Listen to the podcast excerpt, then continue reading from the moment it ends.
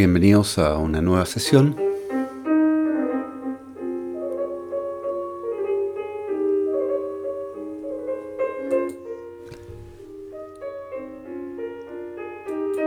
En esta ocasión vamos a eh, pasar en cierto sentido a un, a, una, a un nuevo problema, a una nueva, diría, perspectiva, ¿no? que es la perspectiva que eh, nos entrega Jean-Paul Sartre eh, en su libro fundamental que es El ser y la nada. Ya habíamos hecho algunas referencias, ¿no es cierto?, a la, a la tesis central de, de, Sartre. Ahora quisiera presentarles de alguna manera la eh, la problematización que hace Sartre de eh, la apropiación humana en Martin Heidegger. El horizonte polémico, en cierto sentido, respecto del cual se constituye eh, el tratamiento que hace Sartre de la muerte, es Martin Heidegger. Y lo es en un aspecto que ya habíamos visto en la sesión pasada. ¿no? Heidegger habría dicho que en una una especie de formulación final y recapitulatoria que eh, el Dasein, es decir, la condición humana, consiste en un ser para la muerte. Y este ser para la muerte finalmente se expresa en una libertad para la muerte. Esta expresión, Freiheit zum Tode, libertad para la muerte. Pues bien, es precisamente esta fórmula final de la tesis eh, heideggeriana la que le parece problemática e insostenible a Sartre. Sartre la interpreta de la siguiente manera. Voy a leer un texto donde Sartre en el capítulo del Serie la Nada que se titula Mi muerte, resume de alguna manera la tesis de Heidegger que va a problematizar. Eh, nos interesa, antes de eso, ¿no? nos interesa sobre todo en dos sentidos la, eh, el tratamiento que hace Jean-Paul Sartre de, la muerte. En primer lugar, porque nos va a, eh, nos va a permitir precisar de mejor forma eh, el modo como Heidegger entiende la anticipación humana de la muerte, el ethos frente a la muerte. Eh, y precisarlo, por una parte, porque eh, Sartre presenta una, una interpretación, yo diría, errónea de Martin Heidegger, parcial, ¿no? de manera que eh, esto nos va a eh, permitir eh, observar con mayor exactitud qué es exactamente lo que Heidegger está diciendo y cuáles son las interpretaciones, sobre todo de esta fórmula final, libertad para la muerte, cuáles son las interpretaciones que no, no corresponden y que de alguna manera no son pertinentes. Pero, en segundo lugar, el tratamiento de Sartre respecto a la muerte me interesa por una cuestión más profunda, ¿no? Más allá de la exégesis parcial eh, que hace eh, Sartre eh, del tema de la muerte o el problema de la muerte en Martin Heidegger, Sartre al mismo tiempo nos entrega ¿no? una descripción, diría, fenomenológica de la pasividad del hombre frente a la muerte que es eh, muy rica en matices, ¿no? Y nos permite como eh, eh, recalcar, ¿no?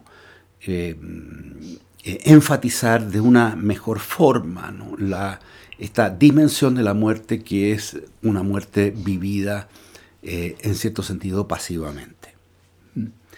de manera que más allá de eh, de la exégesis parcial, digo, de, de, Sartre respecto de Heidegger, nos interesan aquí los rendimientos filosóficos, ¿no?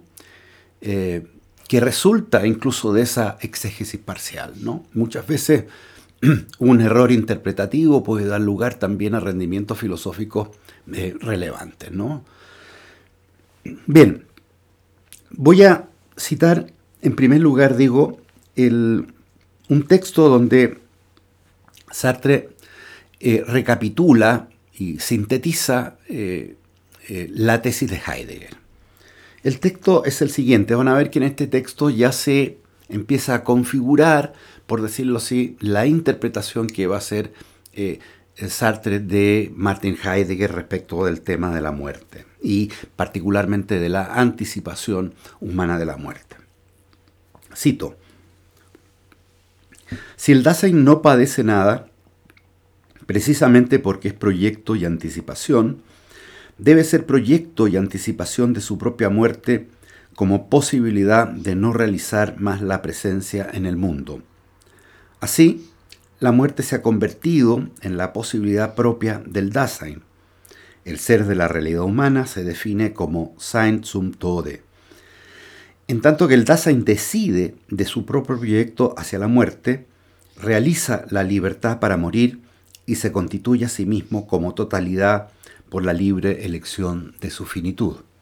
Hasta ahí el texto de Sartre. Como vemos, es un texto que resume eh, de alguna manera la, la, tesis de Heidegger.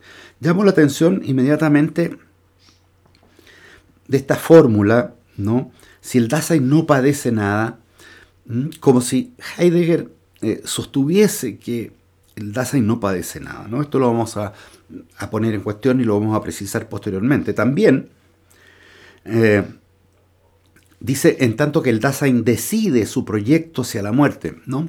introduce aquí en, la interpretación de Heidegger la palabra decisión.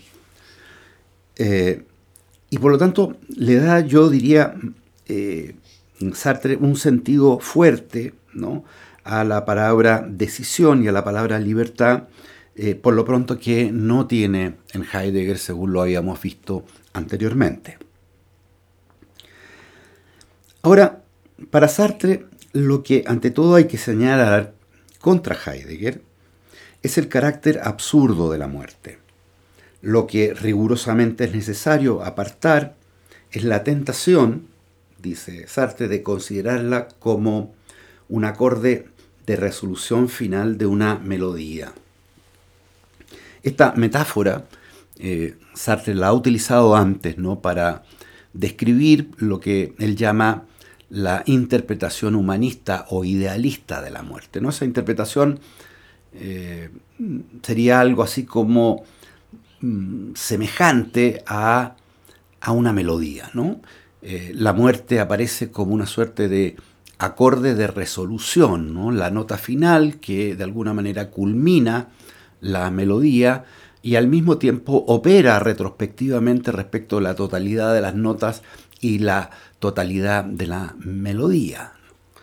Eh, a esta mm, concepción de, la muerte como una resolución final de una melodía, aquello en lo cual culmina ¿no?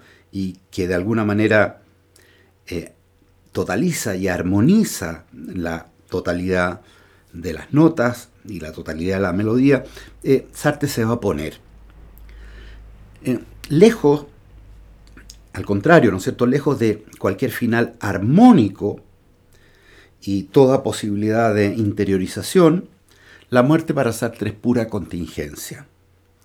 Sartre ilustra esta contingencia, según vimos anteriormente, en un ejemplo que es muy revelador. Lo voy a repetir porque es un ejemplo, yo diría, elocuente y muy, em, eh, muy intuitivo. Eh, dice Sartre, a menudo se ha dicho que estamos en la situación de un condenado entre condenados que ignora el día de su ejecución, pero que ve ejecutar cada día a sus compañeros de presidio.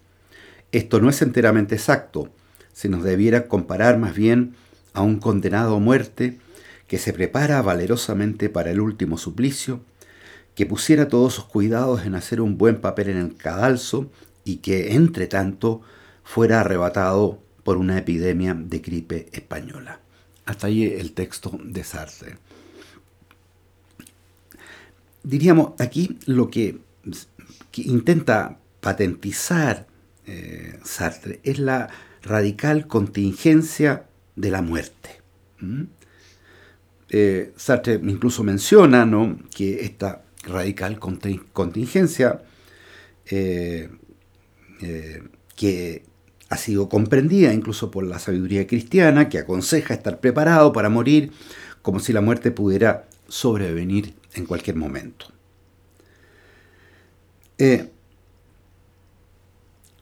Ahora, si el sentido, ¿no? y esto eh, eh, esta, esta, sería la concepción humanista ¿no? y la de Heidegger, si el sentido de la vida está dado por la espera de la muerte, entonces la muerte, como muerte esperada, no puede sino sellar la vida. La, muerte sella la vida, la totaliza, es el último acorde de resolución, la última nota que concluye ¿no? la, la, la, melodía en su conjunto. ¿no? Eh, pero, en rigor, para, para Sartre no es posible ninguna forma de preparación de la muerte. Puedo esperar mi muerte, pero no la muerte.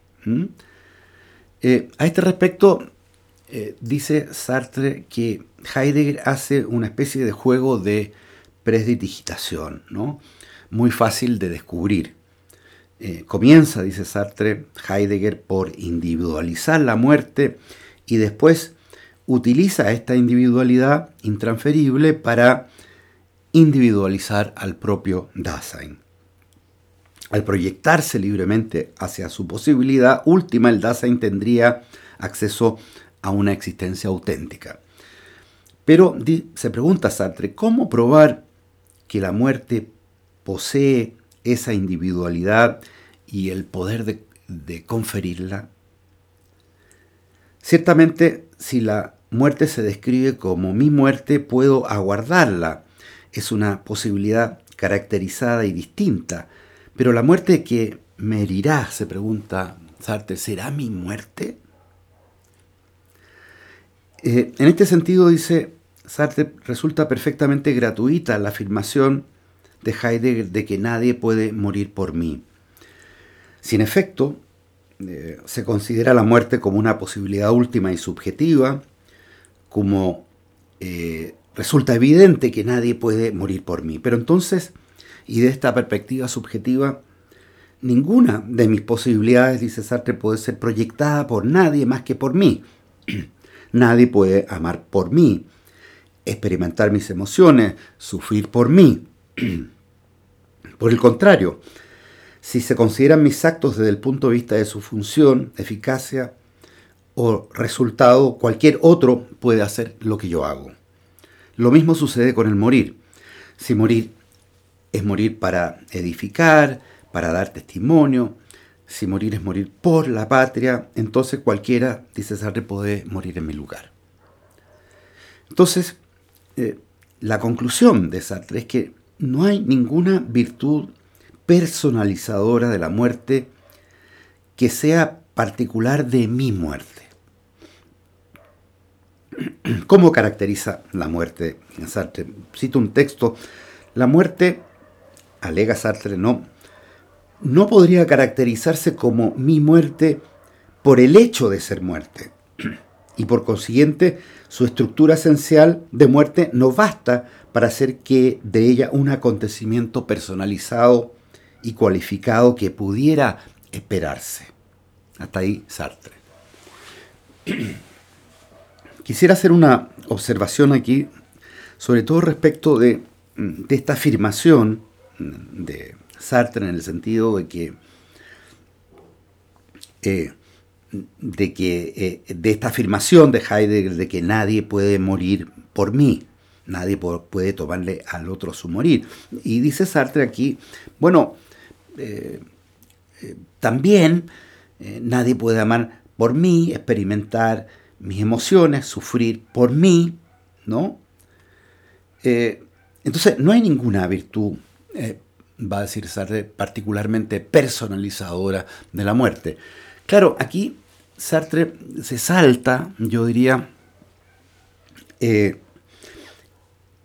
la razón por la cual Heidegger señala que eh, no es posible experimentar la muerte de los otros y por tanto nadie puede morir por mí o nadie puede tomarle al otro su morir. Porque hay una radical diferencia entre, eh, entre la experiencia que yo tengo de mis, de, mis emociones, por ejemplo, ¿no? Eh, nadie puedo decir, claro, ahí nadie puede morir, nadie puede amar por mí, nadie puede experimentar mis emociones, nadie puede sufrir por mí, incluso nadie puede vivir la vida por mí mismo, ¿no? Pero claro, aquí eh, lo que ha sostenido Martin Heidegger finalmente es que hay una diferencia radical entre la experiencia personal de cualquier emoción respecto de la experiencia de la muerte. Porque justamente lo que rompe el fenómeno de la muerte eh, es la posibilidad de un mundo compartido. Si morir consiste en salir del mundo y el estar junto con otros consiste en compartir un mundo, entonces lo que, eh, lo que está impidiendo la muerte eh, es el hecho, la, es la posibilidad de un mundo en común. Hay por consiguiente una distancia, yo diría, insalvable entre, en Heidegger, entre la exclusión de cualquier experiencia afectiva, por ejemplo, y la exclusión que implica la muerte de los otros.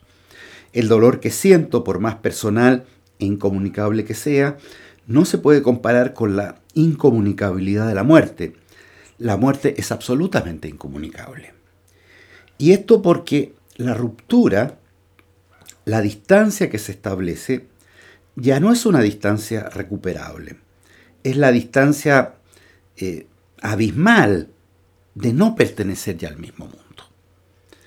Entonces, me parece que aquí eh, eh, Sartre no toma en cuenta, por decirlo así, en qué sentido Martin Heidegger está pensando este carácter personal de la muerte, ¿no? este carácter intransferible de la muerte. Ahora, Jean-Paul Sartre hace una distinción en el hecho de esperar la muerte. Y distingue, me parece que esto es interesante, ¿no? Entre esperarse a la muerte y esperar la muerte. Eh, voy a citar un texto donde eh, precisa esta distinción eh, en el esperar. Dice Sartre, habría que distinguir cuidadosamente dos sentidos del verbo esperar que aquí no han cesado de confundirse.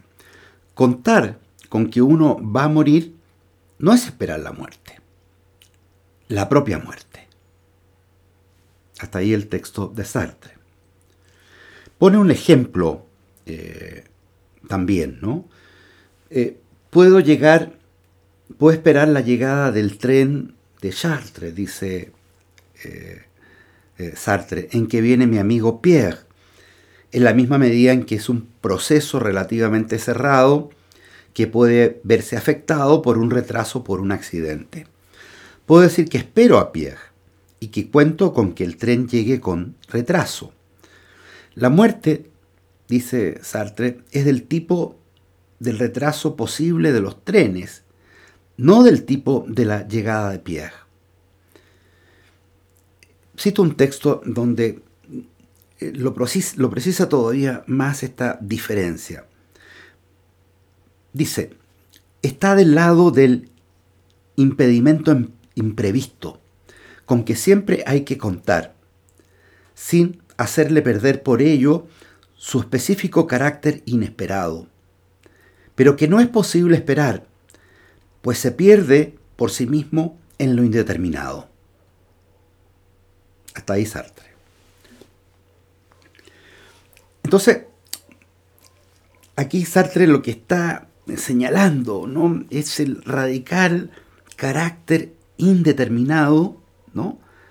Eh, eh, de la muerte que de alguna manera anula cualquier posibilidad de espera. Incluso más, ¿no?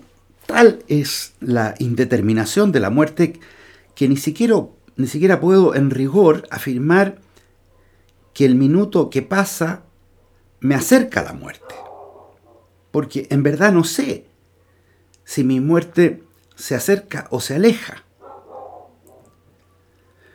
Eh, dice Sartre, sin efecto solamente existieran muertes por vejez, podría esperar mi muerte. Pero de lo que se trata precisamente es que la muerte nos puede sorprender antes del plazo esperado. Puedo morir anciano o mañana o a los 20 años. Tenemos todas las probabilidades de morir en rigor antes de cumplir nuestra tarea o al contrario, de sobrevivir a ella.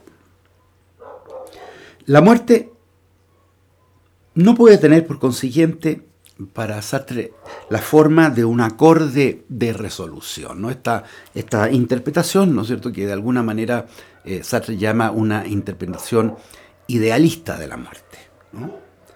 ¿Por qué no puede tener esta forma de un acorde de resolución? ¿Por qué no puede tener un final eh, armonioso? Porque finalmente el azar suprime toda posibilidad de un final armonioso. Cito un texto. Eh, dice Sartre, si es solo el azar el que decide sobre el carácter de nuestra muerte y por ende de nuestra vida, ni aun la muerte, que más se parezca a un fin de melodía, puede, puede ser esperada como tal. El azar al decidir, le quita todo carácter de final armonioso. Hasta ahí el texto de Sartre. El, eh, el, azar, al decidir, dice Sartre, le quita a la muerte toda posibilidad de un final armonioso. No es por tanto, la muerte nunca va a poder tener para para Sartre la forma de este acorde de resolución, esta nota que, en la cual culmina y se sella ¿no? Eh, la melodía de la vida, por decirlo así. ¿no? Eh, pero fíjense, eh, más todavía. Para Sartre no hay ninguna diferencia cualitativa, ninguna diferencia cualitativa entre una muerte natural y una muerte accidental. En ambos casos, el azar es el que decide.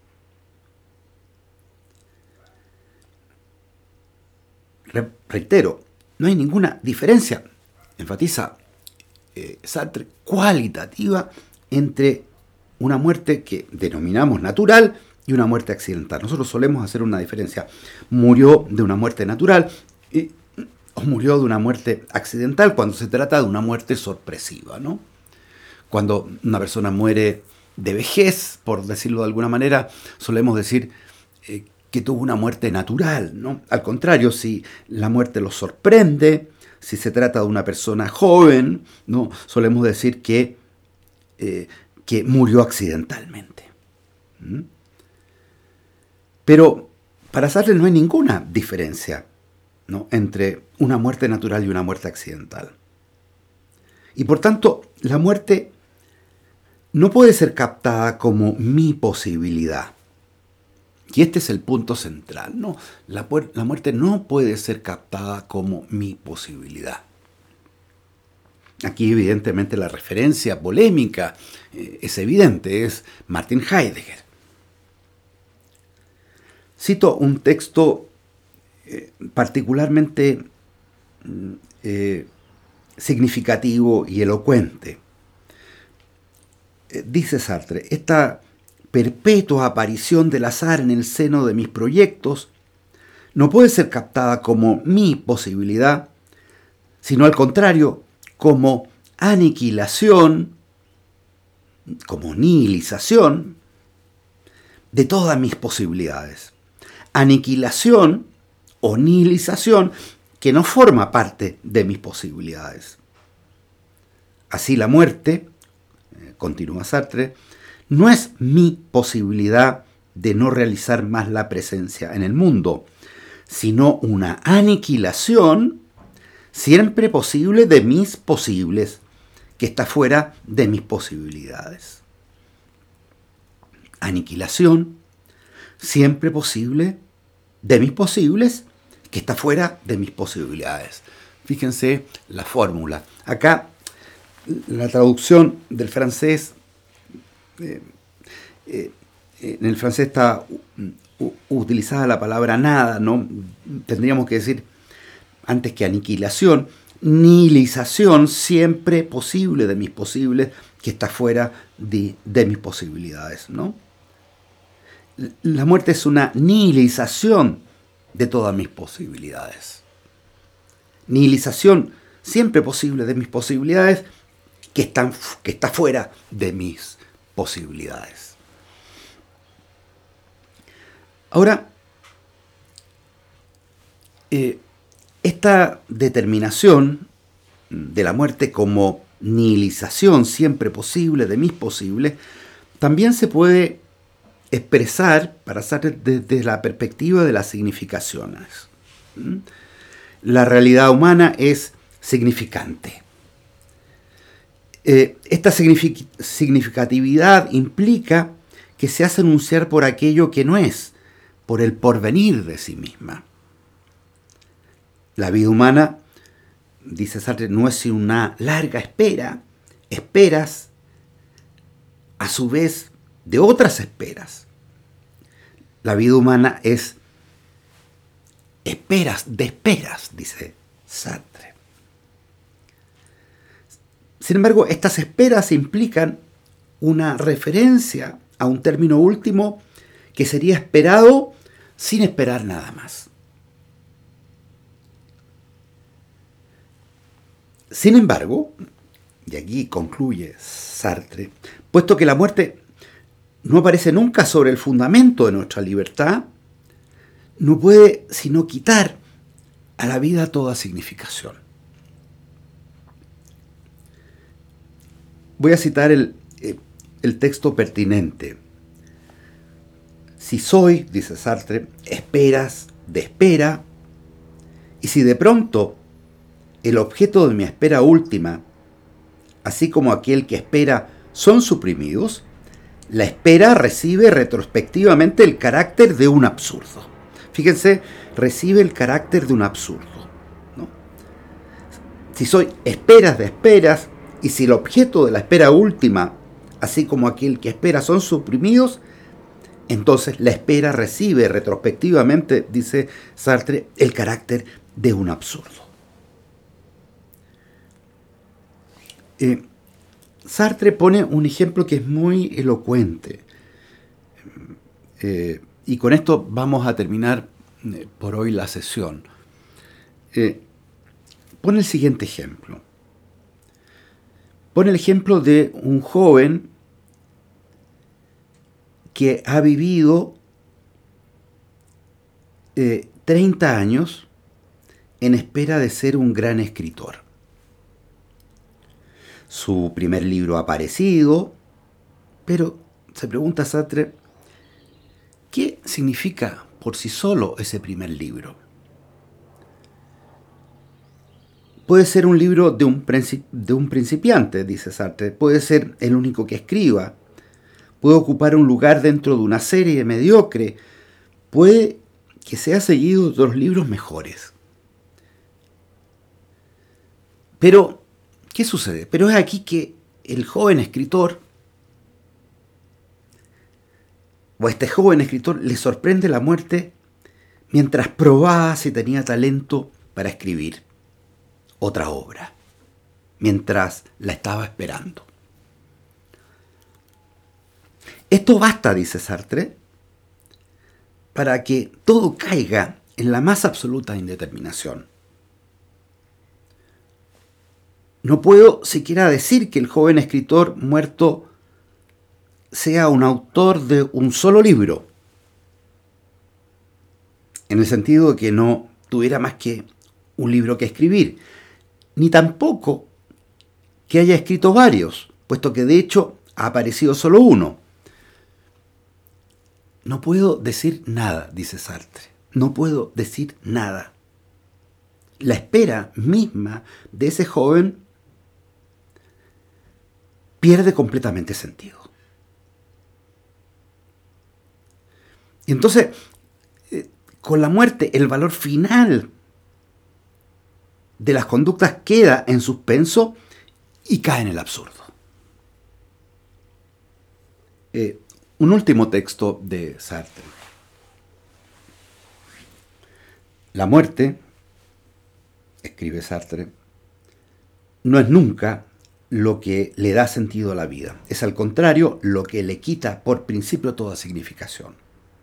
Si hemos de morir, nuestra vida carece de sentido, porque sus problemas no reciben ninguna solución y porque la significación misma de los problemas sigue siendo indeterminada. Hasta ahí el texto de Sartre.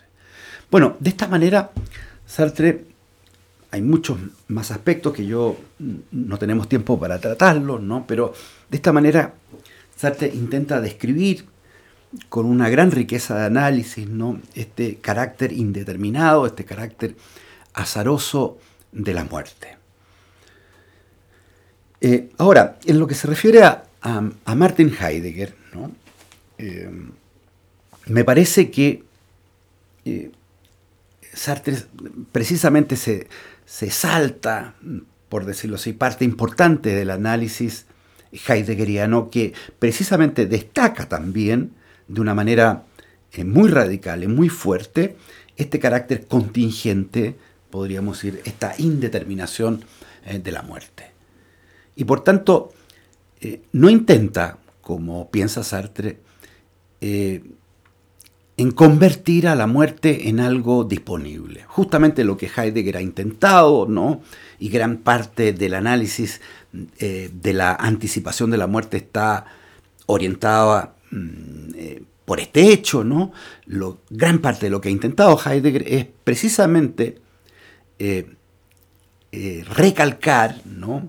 enfatizar que la muerte no pertenece a que el carácter de las cosas puramente disponibles. ¿Mm?